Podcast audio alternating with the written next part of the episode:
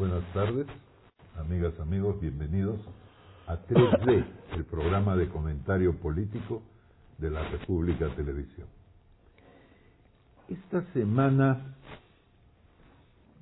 el comentarista Carlos Meléndez del diario El Comercio decía muy muy molesto que era injusto eh, todo el cargamontón, según él, de críticas a Martín Vizcarra como, como presidente. No mencionó nombres, pero evidentemente en esa columna tenía que venir incluido Fernando Rospigliosi y nuestro amigo Augusto Álvarez, eh, en este momento en, en Tarapoto. Y, yo pienso que sí, que este es un tema, es un tema como especial de polémica sobre si los, quién debe apoyar y quién no debe apoyar a Vizcarra. Que los fujimoristas apoyan a Vizcarra creo que es una cosa obvia y se nota. En cambio, entre los no fujimoristas hay opiniones divididas. Y este programa es para descubrir en esta misma habitación quiénes están de un lado y quiénes están del otro. Eh, ¿Van a confesar desde el inicio o, lo vamos a ir dilucidando a medida que, que lo adivinando, sino cuál es la gracia, ¿no? ¿Es necesario criticar a, a Martín Vizcarra en un sentido genérico y completo, más allá de lo específico? Lo... Bueno, es, útil, es positivo, es, necesario. Mira, yo creo que no se trata de estar a favor o en contra de Vizcarra, sino señalar los problemas que hay, eh, que no son un asunto de los críticos, como dice Meléndez, que se molesta porque desde Lima critican. Bueno, en realidad lo que vemos en las encuestas está claro, la de Ipsos ha caído 15 puntos y su desaprobación ha aumentado 25, cosa similar a la de Datum que se publicó unos días antes. Eh, entonces eso implica que está cometiendo errores y me parece pertinente señalar esos errores. ¿Tú estás convencido que, que las popularidades caen porque la gente comete errores? Bueno, en este caso me parece evidente, ¿no? O sea, cometieron un error gravísimo con eh, el ajuste, eh, y no solamente con el hecho de hacer el ajuste, sino en hacerlo, no darse cuenta de lo que estaban haciendo, empezar a retroceder, votar al ministro que lo hizo, que les había explicado y que ellos no habían entendido o no le habían prestado atención. Entonces, eh, muestra una situación de desorden, una situación caótica o sea, yo, yo entiendo en el gobierno. Y la gente se da cuenta de eso. Pero además eh, eh, es que eh, el hecho es que el, ajuste ha sido más o menos sentido, ¿no? Porque sube pues el combustible, la gaseosa, la cerveza, los cigarros, cosas que son de, de amplio consumo, entonces a todo el mundo le molesta. Pero o sea, estás en contra, entonces, seamos claros. No, no, no estoy en contra, yo señalo pues, un hecho evidente. Y lo dice el mismo Meléndez, son como de dos vertientes, ¿no? Una, la que dice Fernando, eh, y que, que Meléndez sitúa en la derecha, ¿no? Los que ven el, el tema económico como prioridad, uno. Y la otra es la de quienes califican al presidente de pusilánime, de pecho frío, de ser demasiado concesivo con el fujimorismo. Ahora, no sé cuál es más visible y cuál tiene más peso en este bajón en las encuestas.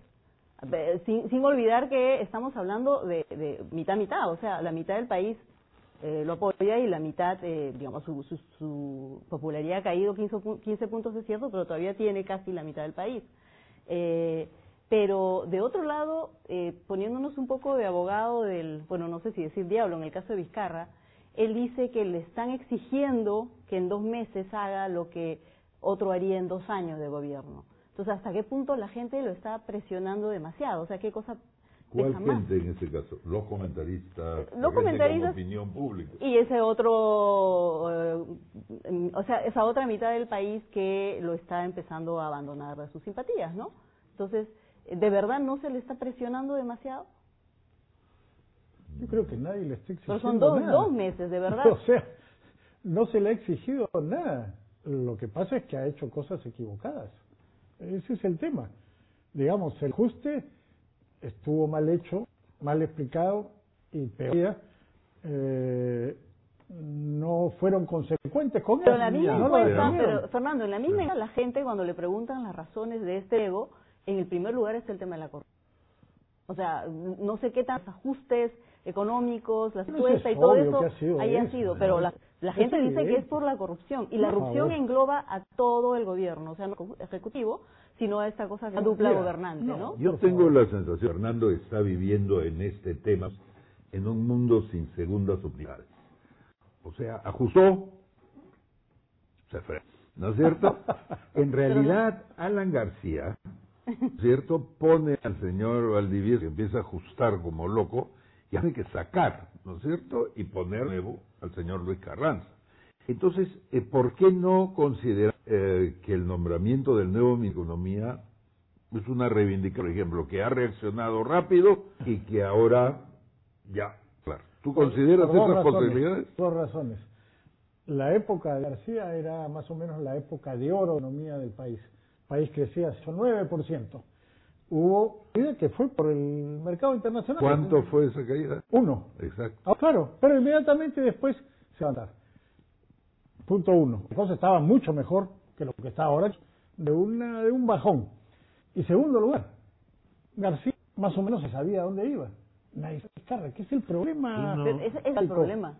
Nadie sabe a dónde va. ¿Y con quién gobierna? Me sorprende mucho porque después de 20 años de tener presidentes que en política económica y en muchas cosas más, política del BRA y todo, son en 20 años idénticos uno a otro.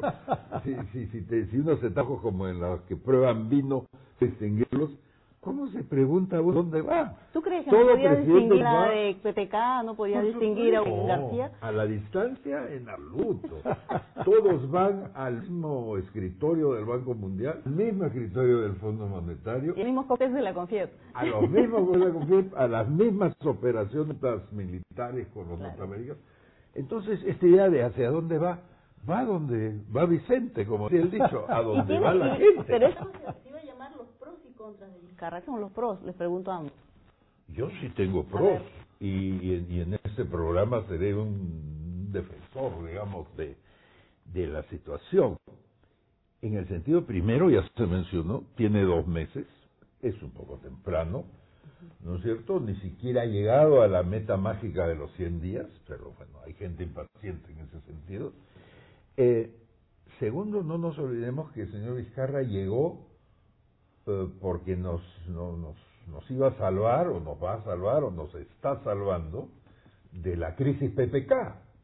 ¿No es cierto? De que si Vizcarra no aceptaba, hubiera habido nuevas elecciones, que para algunos esa era la solución, ¿no es cierto? Pero en todo caso hubiera habido una crisis mayor y Vizcarra nos ha dado una transición relativamente cómoda hasta el momento Nos está dando.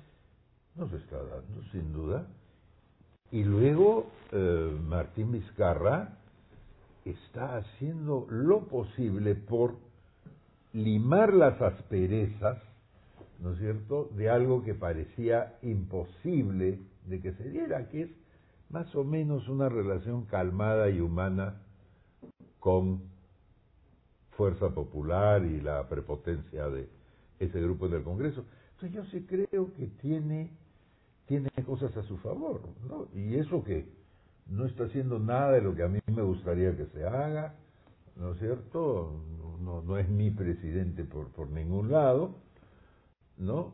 Pero ¿no será que a la gente lo que les está esperando son estas marchas y contramarchas, qué sé yo, este, ante los transportistas, ante, ante cualquier movida Pero ¿a popular, retrocede, Hay- hay- no, sí, hay- eh, hay- y, y de repente ocurre, o, o- o como lo han dicho algunos analistas, ocurre que si sigue retrocediendo ante cualquier movilización popular, y a la gente se le ponga matona, pues, ¿no? Porque alguien que cede cada vez se, se debilita. No Ya, es un presidente, pero- lo han llamado desde pusilánime hasta presidente de alma ¿Y tú pequeña. distingues entre la gente y los analistas o para ti es un solo paquete? Los analistas suelen analizar lo que ocurre con la gente, ¿no? En este caso, lo que lo que está ocurriendo con, con- con lo que pasó con los tra- transportistas, o sea, se retrocedió en las medidas y también es, eh, eso lo suman a la relación con el fujimorismo, que Pero- dicen que es demasiado Pero sigo sin entenderte. ¿La gente está en contra de que retroceda frente a los transportistas? ¿O es el un estilo tipo no, de no hay, no hay un analista estilo no hay, no hay un estilo demasiado mm, blandengue latinoso esto de no creo. exponer cosas Parte de mi defensa Ujú. consiste en creer que esta es una típica situación del hombre que iba en un burro con su hijo a pie, ¿no es cierto? ah también claro Claro, de ¿por qué va en burro y el hijo a pie? Entonces el hijo se pone en el burro y a él la a gente pie. no le gustan la- los presidentes de carácter los presidentes que, que de alguna manera establecen cosas no no crees que eso cuenta como imagen de un presidente Depende lo que le vendan los medios. Si los medios le dicen que, que la flexibilidad y la gentileza son falta de carácter, la gente se lo va a devorar, ¿no es cierto? No, no, Si a la no. gente le dicen que el carácter es una el PTK fue la flexibilidad en absoluta ruedas y dijeron... y entonces no, la gente está como que asustada con esa idea de alguna manera Puede ser, no lo había pensado así, pero, pero sí creo que hay que quedarse con una de las dos opiniones. La opinión de la gente tú misma la has descrito hoy día como 50-50. No, no. Pero con un bajón 50, grande, ¿no? Por favor. No, No, pues, es 50. No, Mira la- mitad, mitad, los que están a favor y los que están en No, no, ya está de lejos lo que están eh, desaprobando. 48% es eh, su popularidad en este momento según Ipsos. No, Eh, claro, no. lo que no estamos contando son los no su- saben, su no. No, no, Ah, no, no. no. desaprobación, Eh, sí. eh, en, en datum están más o menos equiparadas la Bueno, desaprobación, pero, pero, es- en, estás en- hablando de 11% de diferencia. Ya. en claro. Ipsos ya lo superó ¿Tú largamente. cambiarías Ahora, al gobierno por ese 11%? no, no, no. O sea, yo estoy de acuerdo con lo que tú has dicho en cuanto de los pros. Siempre, pero no te de la- atreves a decirlo. De la crisis, este, y todo esto. Ya, Sí, está bien. Está bien. Pero lo que tú señalabas, la gente quiere liderazgo. No es verdad que Carácter. quiera un presidente blandengue que retroceda ante el primer empujón. Eso no es cierto. Y un La gente quiere viajero, liderazgo. Ya, o y- sea, y- y, y- y liderazgo es enfrentar las Ya. situaciones. Y Villanueva está demostrando ese liderazgo No, que es peor, es Vizcarra peor, no. es peor. Villanueva es peor Villanueva ha, ha que Vizcarra. eje- ha ejecutado al ministro Tuesta en la plaza pública. precisamente Claro. para retroceder y retroceder y retroceder. Ah, pero alguien podría decir no. No, no se dejó y ante el peligro de una política inconveniente No, lo liquidó en no pero, 48 pero horas. es- eso que Todo- tú dices que, que la política la decide o el Banco Mundial, eso. no, para nada, ya has visto cómo retrocedieron y liquidaron a Pero, Testa eh, ante el primer empujón que le por dieron. eso, ante el primer ante el primer alejamiento del Banco Mundial, del fondo de Moody's y de todos, lo sacaron en 48 horas. No, al revés, al revés, se supone que él era el que representaba eso. no sí, Pero claro bueno, eso sí. yo no sé qué tanto lo percibe No. la sí. gente, pero lo que tú No. decías, que ¿cómo percibe la gente a Vizcarra? Es un tipo que está viajando cada semana, pierde dos, tres días No, en, reunirse tres, con alcaldes. me parece- me parece muy no buena la columna. ni que el presidente ni viaje. No, No, pero, pero en realidad sirven para algo esas reuniones con alcaldes, eh, que, que después se archivan, se les da un carpetazo, cuando él debería estar acá li- liderando la, la política y, y las medidas de gobierno nacional, O sea, ¿no? mira, mira qué gabinete tiene.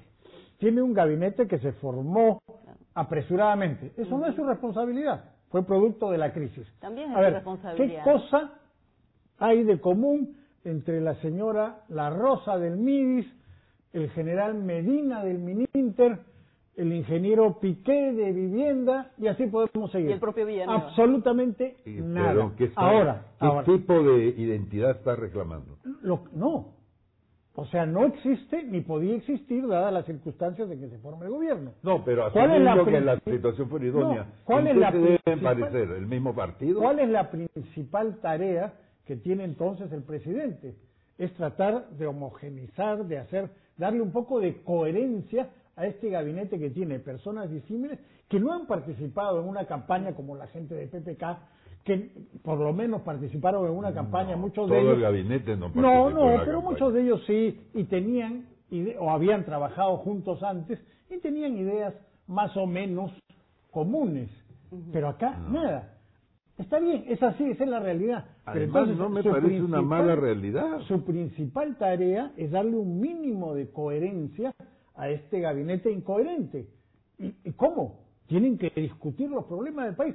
Si hubieran puesto a discutir el plan de ajuste de Tuesta, por ejemplo, sistemáticamente, darle el tiempo necesario, por lo menos hubieran tenido una visión común para un asunto que era muy importante y hubieran podido discutir una serie de otras cosas El que señor también les daban se lanzó sin discutir con nadie. No, es que no Pero le dieron un- importancia. Un, ministro de Economía se lanza así No, nomás no, sin por discutir las favor, cosas con el presidente. no es así. un Ese paquete es de así, no es medidas, verdad. un paquete de Los- medidas que, que Las involucraban. las han firmado Vizcarra y Villanueva, pero es que no tienen idea de lo que es eh, gobernar y tiene que cambiar. Si no cambia, esto va a acabar en una situación muy complicada.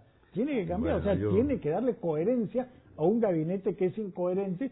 Tiene que fijar ciertos Yo, que, objetivos. yo, Y voy a yo voy esperar y no pretendo Ah, bueno. indicarle a los gobiernos cómo se debe gobernar. Como. Pero si esa es tu función como comentarista político, por hacer favor. notar Luz guía de los gobiernos, ¿ah? podría estar sucediendo. De ahí a ser el, el que dirige. al No dirige, tienes que poner tu... No, esas son lado, y ya, y ya Ah, para las críticas que vienen del otro lado del espectro político, por ejemplo, sus palabras desafortunadas en el caso de- de- de- del feminicidio, También. le dan una otra imagen mayor de pusilanimidad, de, de, de no querer pelearse con la gente que Ya, ataca la pero ideología esos de son los otros que están en contra, ¿no es cierto? Claro, que dicen, son dos el presidente no piensa como yo creo que debe pensar y no actúa como yo creo que debe actuar. ¿Esos son argumentos suficientes para una posición fuerte? Si es que el presidente tuviera, eh, como dice Entiendo Fernando, no una actitud firme, una actitud, digamos, eh, en la que se note que hay una, una ruta, no una hoja de ruta, una ruta por lo menos clara, la gente diría, ya, ok, dejémoslo trabajar. Pero es un solo de marchas contra marchas y, la- y la gente está desorientada. Y evidentemente lo ve como un tipo sin carácter, sin liderazgo, y eso es lo peor que le puede pasar a un presidente después de Popo- PPK. Pues yo no lo veo tan así y... y, y, y- y- y- ¿Te ha cambiado noto- Europa del Este? Noto, bueno, Europa del perdóname, Europa del Este ha cambiado a mucha gente. y mucho. O sea, que Europa, sí. este es Sí, centro sí. Europa. Es un, Claro. es un centro de, de elecciones históricas. Eso de que el presidente no tiene energía, que no se sabe dónde ¿La va, tiene? No sé si lo tiene o no. ¿Qué Pero lo que sí sé es que se viene diciendo de los últimos cuatro presidentes o tres. ¿No es cierto? Y se repite y se repite. Humala no tenía carácter. El otro no tenía Ahí sí carácter. lo tenía. Kuczynski Bueno, por lo menos no tenía el contrapeso de punto, el punto es, no es que se esté de acuerdo o en desacuerdo con que vaya por esta ruta. A mí no me gusta porque es demasiado que vaya por alguna, A ¿no? mí no me gusta porque es demasiado izquierdista. No, ese es el punto. El punto es que no tiene ruta. No, no, no se sabe a dónde va. Va Y la Así gente es. a donde le dan los ¿Tú no crees que tratar de quedar bien con todo el mundo. con todo el mundo, incluidas mesas como esta y otras parecidas, es en sí mismo un trabajo a tiempo completo en este momento? Yo creo que tratar de quedar bien con todo el mundo es un imposible y un absurdo. Claro, al contrario, tienes que creo que, tomar él está, decisiones. no, no, pero Mirko, creo que que está tratando de quedar bien con todo el mundo. Ese es el problema. Ya, y entonces, antes de terminar, ¿Qué debe hacer? no, ¿con quién debe quedar mal si tuviera que escoger? Por favor, tiene No, es- una es- frase. ese es su problema. Si No, quiere quedar ¿cómo? bien con Después de no. tanto aconsejarle, No, ahora no, dice no. que es su problema. No, claro que sí. ¿Tú tienes una opinión de con quién debe quedar Bueno, mal? en todo caso, ¿con quién no debería quedar demasiado bien, no? O sea, de repente tendría ¿Con que tener algo, por ejemplo, en algunos temas de índole más bien social, ¿no? Como como este tema de, No de la violencia de contra la mujer sectores, debería no de temas. La gente no queda mal con temas, queda mal con es sectores bien, es bien impos- es, es imposible que quede que quede bien. Pero con un sector que bien. quede mal, ¿cuál escogerías? Bueno, Yo ya gente, lo sé y lo diré al final, Ya. pero... Ya, ese- dilo. Ah, con la izquierda peruana. ¿Que quede mal? Puede quedar Pero mal. ya está quedando pésimo. O sea, eso, que esa, se esa parte de tu consejo ya lo que cumplió con que se creces. concentre en eso, que no Que siga tema quedando eso, mal con la que enfrente la huelga Y magisterial. por eso tienes a Verónica Mendoza entre los de mayor simpatía en las encuestas Es- de es- hecho. No va a enorme. la huelga, no Con eso nada. él resuelve una buena parte de sus cosas. Ustedes no se atreven a tener una opinión de con quién Y no debe- debería ponerse si también un tuviera que quedar mal con alguien, no ponerse. Si tuviera que quedar mal con alguien, ¿con quién?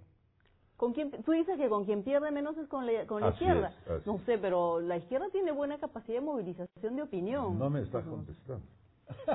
A mí, personalmente, pienso que debería ponerse más fuerte con el, con el fujimorismo. Más O sea, quedar mal, o No, es que no sé si es quedar mal, no es blanco o No, mi- negro, mi, por pregunta favor. es de ese calibre. Bueno, Hay grises que- y matices. Sí, bueno, ves, por decir esas cosas se nos ha terminado el programa. Estamos en nuestro minuto 20. Muchísimas gracias y nos vemos hasta la próxima semana. Por favor, divulguen este programa que buena falta nos hace. Muchas gracias.